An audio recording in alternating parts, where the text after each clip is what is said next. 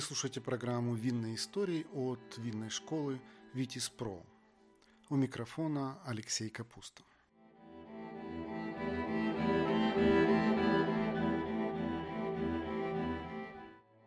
Сегодня мы поговорим о Великой Французской революции и ее связи с вином. Какие настроения царили в обществе накануне переворота? Как вино стало одним из двигателей революции? Как менялось виноделие и вино в революционные годы? И какими были отношения с вином у французов в этот период? Великая французская революция началась в 1789 году и длилась 10 лет. Но прежде чем мы начнем говорить о этих событиях, хочется немножко погрузиться, так сказать, в бэкграунд этой истории. Давайте разберемся, как обстояли дела с вином накануне революции. Ведь именно оно стало одним из двигателей революционных настроений в обществе. Итак, на протяжении всего XVIII века площади виноградников Франции постоянно расширялись, особенно в Бордо. И происходило это за счет богатых аристократов, которые активно скупали земли под виноделие. В частности, именно тогда небольшой группой дворян были выкуплены лучшие участки округа Медок. Всего Бордо около 90% виноградников принадлежали буржуазии. При этом богачи освобождались от налогов на продажу вина. Чтобы обслуживать все это хозяйство, они нанимали крестьян, но платили за труд им катастрофически мало. Совсем другая сторона медали была у простых виноделов и торговцев, а также виноградарей. Крестьяне, владевшие лозами, задыхались под гнетом высоких налогов. Виноделам приходилось платить за каждую бочку вина, отправленную на продажу. А если они хотели подарить кому-нибудь бутылочку другую своего вина, то и за это нужно было уплатить пошлину. Некоторые общины в 1789 году активно писали на имя короля жалобные письма с просьбами отменить любые налоги на вино. Также они просили признать на законодательном уровне убытки, ведь 1788-89 годы были очень плохие с точки зрения урожая. Во многих регионах сильные заморозки погубили лозы. Увы, никаких послаблений со стороны власти не последовало. В то время аристократия процветает и наслаждается самыми изысканными и дорогими винами. Дворянские винные погреба того времени впечатляют. Например, у герцога Таванье хранилось 240 бутылок элитного французского вина и несколько сотен образцов вина других стран – Такайское, Малага, Рейнское и прочее. А президент Дижонского парламента Клод Филипп Фиот де Ламарше потреблял порядка 760 бутылок за полгода. В среднем его доме пили 5-6 бутылок в день. Под конец XVIII века во французском обществе возникла тенденция осуждать чрезмерное потребление, в том числе и вина. Дворян постоянно попрекали в том, что они изводят винтажные бутылки в огромных количествах, в то время как простой люд довольствуется дешевым кислым вином. Известный философ Жан-Жак Руссо писал «Я буду совершенно доволен молоку, яйцу, салату, сыру и черному хлебу и столовому вину. Но ирония в том, что этот набор продуктов он описывал как скромный, а для простых людей это был целый пир.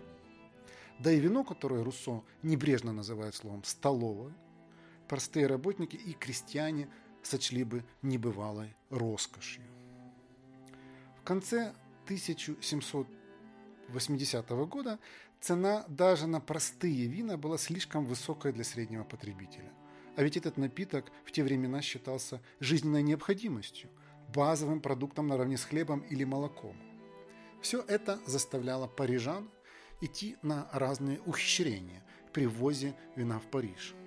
Бочки прятали между другими продуктами, кувшины подвешивали под женские юбки – крупные партии провозили по тайным каналам под городскими стенами. А за стенами Парижа сооружали зоны, свободные от налогов. парижанин мог пройти пешком каких-то 4-5 километров и получить вино в 4-5 раз дешевле.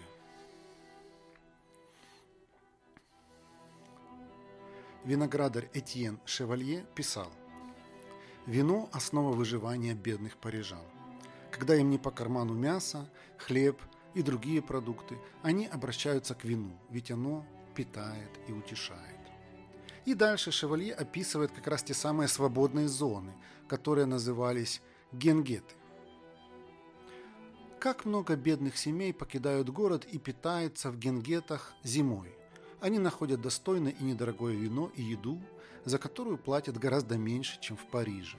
Здесь у них есть свет, тепло, и они экономят свои дрова, уголь и свечи. Это позволяет им спокойно перенести все тяготы зимы и бедности. Но и городские таверны не простаивали пустые. В те времена они были центром общественной жизни. В основном их посещали мужчины – конюхи, каменщики, портные, подмастерья. Женщинам вроде как не запрещалось ходить в злачные места, но это особо и не поощрялось. Часто жены, чтобы поговорить со своими мужьями, заседающими в таверне, подходили к двери и звали их наружу. Работающие мужчины часто делали перерывы на протяжении дня, чтобы опрокинуть стаканчик другой вина или пива в ближайшей таверне. Но больше всего жизнь кипела там по вечерам после работы и по воскресеньям, когда работникам выплачивали жалования. Надо понимать, что простые парижане пили вино не для наслаждения, а от жажды и для успокоения бунтующей души. Ведь само вино оставляло желать лучшего. Оно было в одном шаге от превращения в уксус, но пока для питья пригодно о том, чтобы оценивать тонкие нотки букета или стойкость послевкусия, речи, конечно же, не шло. Одним словом, классовая ненависть назревала по всем фронтам и в том числе в отношении вина.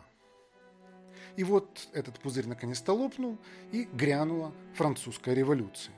В июле 1789 года политическая напряженность накалилась. Протесты начались не 14 июля, в день взятия Бастилии, как пишут в учебниках истории, а немного раньше. И, конечно, здесь не обошлось без вина. Разгневанные парижане начали нападать на таможенные посты, устраивая погромы. Они громили все, что символизировало старый порядок и классовое угнетение. Надо сказать, что все эти мероприятия принесли свои долгожданные плоды. 1 мая 1790 года все косвенные налоги во Франции были отменены. В этот же день в Париж въехал конный конвой из сотни телег, груженных двумя миллионами литров вина. Толпа радостно ликовала. Но эйфория длилась недолго. Поначалу цена вина действительно заметно упала, но вскоре опять поднялась, хотя и не так высоко, как до революции. Это было связано с плохими урожаями, которые значительно уступали до революционным. Кроме того, спрос на вино постепенно увеличивался, а следовательно росла и стоимость. Однако виноделие в эпоху революции не пришло в упадок, а наоборот, получило новый виток развития. Хотя в революционные годы французское сельское хозяйство переживало застой, виноградарству удалось как-то держаться на плаву. За 10 лет площадь виноградников увеличилась более чем на 6%, а объемы производства выросли примерно на треть. В революционный период вино во Франции стало политически окрашенным продуктом. Оно было разделительной чертой, по которой проходила граница классового неравенства. В период сразу после взятия Бастилии из рук в руки ходила популярная карикатура, где изображали три класса общества дворянство, духовенство и простой люд. Дворянина рисовали с высоким бокалом для шампанского, священника с широким круглым для бургундского, а простолюдина с конусообразным для столового вина. Именно столовое вино и стало символом этой революции. Его поднимали в тостах за свободу, равенство и братство под звуки Марсельезы. Кстати, слова этого гимна частенько переиначивали частности, во второй строке пели «День пьянства наступил», а в оригинале «День славы». Первоклассные вина резко попали в опалу.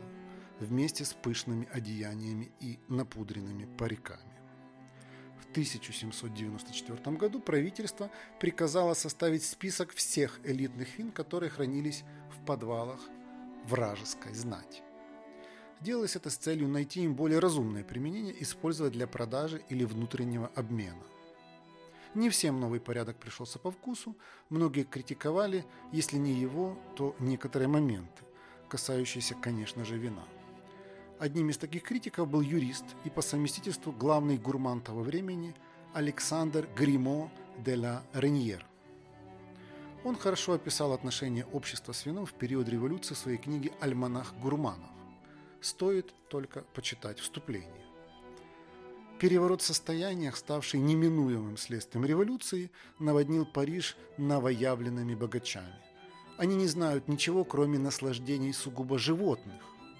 Мы решили предложить им надежный путеводитель по источникам заветнейших их удовольствий. Здесь Лареньер имеет в виду крестьян, которые во время революции разбогатели, купив по бросовой цене собственность церкви и политических эмигрантов. Однако это люди, по его мнению, ничего не смыслят в изысканных трапезах, в хороших винах, к которым теперь они получили доступ. Он говорит о них как о людях без предков, не способных по достоинству оценить первоклассные вина. Да и достать приличные вина в первые годы революции было особо негде. Из Парижа бежали многие владельцы роскошных винных погребов, а их сокровищницы были отданы на растерзание слугам, соседям и революционерам. Ла Реньера возмущала то, что революционное правительство активно распродает старинные вина, чтобы пополнить казну. Он также сокрушается, что революция переменила во Франции все, включая желудки. Они обрели пищеварительные способности до ныне небывалые. И действительно, в этот период во Франции кардинально меняется порядок трапез. Раньше в приличных домах обедали в 2-3 часа дня, но график работы учредительного собрания спутал все карты. Депутаты освобождались не раньше 4-5 вечера, поэтому обед начинался около 6. Да, не ужин, а именно обед. Чтобы не умереть с голоду, днем они устраивали второй завтрак с вилкой в руке. Причем зачастую он был довольно сытным. А потом в 6 вечера начинался обед – который длился около 3-5 часов. Да уж, не каждый желудок выдержит такую нагрузку. Между тем, такой распорядок дня был не у всех, а лишь у новоявленной знати. Да и еда на этих трапезах была не высшего сорта. Гримо сетовал, что революция посадила прежних богачей на диету, а искусных поваров выбросила на улицу. Он страшно огорчался, что качество еды уже не то, а качество вина и подавно. Чтобы понять, насколько плачевная была ситуация, снова приведем цитату из альманаха Гурманов. В девяти десятых парижских домов пьют плохое вино, потому что выбор его предоставляют вороватым ключникам, которые покупают его у еще более вороватых торговцев. Во всей столице сыщется от силы 2-3 лавки, где торгуют вином натуральным, а не поддельным. А все остальные виноторговцы – отравители, которых пора отдать под надзор полиции. Ларинер советует покупать вина напрямую виноделов, причем нанять для этого комиссионера, который будет толковым и добросовестным. Он также говорит, вино нужно брать на выходе из чана, как невесту в старые времена. Если хотели получить супругу истинно непорочную, брали прямо на выходе из монастыря. Да и в этом случае нетрудно просчитаться, ибо нет на свете ничего более редкого, чем натуральное вино и невинная дева. Ларне считал, что пополнять эти запасы будет больше неоткуда, и все лучшие вина уже сделаны и похоронены в прошлом. Он писал, наши республиканские мидосы привыкли пить всякую бурду, а содержать погреб, не говоря уже о том, чтобы его создать, им не под силу. К счастью, его пессимистичные пророчества не сбылись. Дело в том, что подавляющая часть революционного правительства составляли вовсе не простолюдины, а выходцы из среднего сословия. И удовлетворяться посредственным столовым вином не входило в их планы. Поэтому они разрабатывали трактаты, в которых предлагали совершенствовать методы виноградарства и виноделия, а также регулировать ценовую политику, в зависимости от качества вина. Кроме того, были учреждены особые награды за достижения в области виноделия. Их давали за хороший урожай, отсутствие болезней, лучшие способы культивации лозы. В итоге виноделие во времена французской революции активно развивалось. Сначала начало расти его количество, а затем постепенно выровнялось и качество. Если говорить о причинах этих процессов, то можно выделить три основные. Первое – отменили налоги и ограничения. Виноделам наконец-то удалось вдохнуть свободно и развернуться на полную катушку. Для крестьян упразднили церковную подать на выращивание лозы. Также им разрешили иметь свои винные прессы и продавать собственное вино. Теперь они могли сажать сколько угодно винограда и распоряжаться им как пожелают.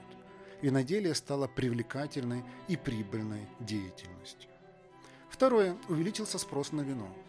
За счет отмены внутренних пошлин на перевозку цены снизились, и в течение 1790-х годов потребители активно покупают вино, а государство всячески этому способствует. Ну и третье. Вино используется для нужд армии.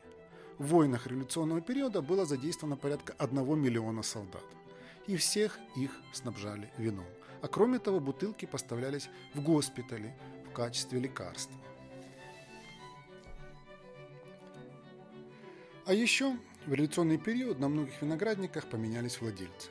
Это произошло из-за того, что правительство национализировало церковную собственность, а также конфисковало земли опальной знати и политических иммигрантов. Впрочем, схема землю крестьянам здесь не применялась. Апелласьоны продавали на аукционах, участвовать в которых могли все классы общества. Больше всего распродали земель Бургундии, поскольку там виноделием занималось преимущественно аббатство. К примеру, в 1795 году некий Жан Оберт – купил на аукционе крупный участок Бургундии в округе Жевре-Шамбертен за 6625 ливров. Этот виноградник в те времена считался одним из лучших Бургундии и держит свою высокую марку до сих пор. С молотка ушел и знаменитый апелласьон Романе Конти. В каталожной книге его описывают как участок с превосходным качеством вина. Виноградники хвалят за благоприятное расположение и отличные условия вызревания винограда. Также в каталоге поэтично описывают бархатистый цвет, крепость и аромат, пленяющий чувство. За годы французской революции значительно расширилось производство и рынки сбыта вина. Но вместе с тем росло и пьянство. Чтобы с этим бороться, некоторые местные общины пытались ограничивать часы продажи вина – Например, в 1790-х годах в одном из бургундских городов нельзя было продавать его позднее 20.00. Исключения делали только для путешественников, которые останавливались в таверне. Больше всего в пьянстве были замечены сами виноградари. Они пили круглый год и зачастую в кредит, обещая владельцам таверн свой урожай в качестве оплаты. Из-за пьянства многие из них теряли физическую форму, а вместе с ней и трудоспособность. В итоге оставались без денег и были вынуждены просить милостыню. И даже хуже того, отправляли побираться своих детей. И тут мы снова вспоминаем Гримо де ла Реньера. Он искренне считал, что именно пьянство и неумение держаться меры выдают в человеке простолюдина и невежду.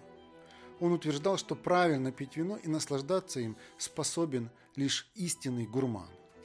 А еще для этого нужно обладать острым умом и чувством юмора. Само вино Лариньер превозносил. Он писал, оно молоко для старцев, бальзам для взрослых, помощник для гурманов. Самая лучшая трапеза без вина все равно, что бал без оркестра, комедиант без румян или аптекарь без хинина. И с этим, пожалуй, нельзя не согласиться. Подводя итоги, можно сказать, что французская революция стала для виноделия свежей струей нового ветра перемен, глотком чистого воздуха. География выращивания винограда расширилась, объемы производства вина выросли. И хотя к изысканным винам поначалу относились враждебно, но их производство от этого не особо пострадало и продолжало развиваться. Настолько, что в середине XIX века пришлось составлять отдельную классификацию для вин Бордо – Но об этом мы расскажем уже в следующем выпуске нашей программы.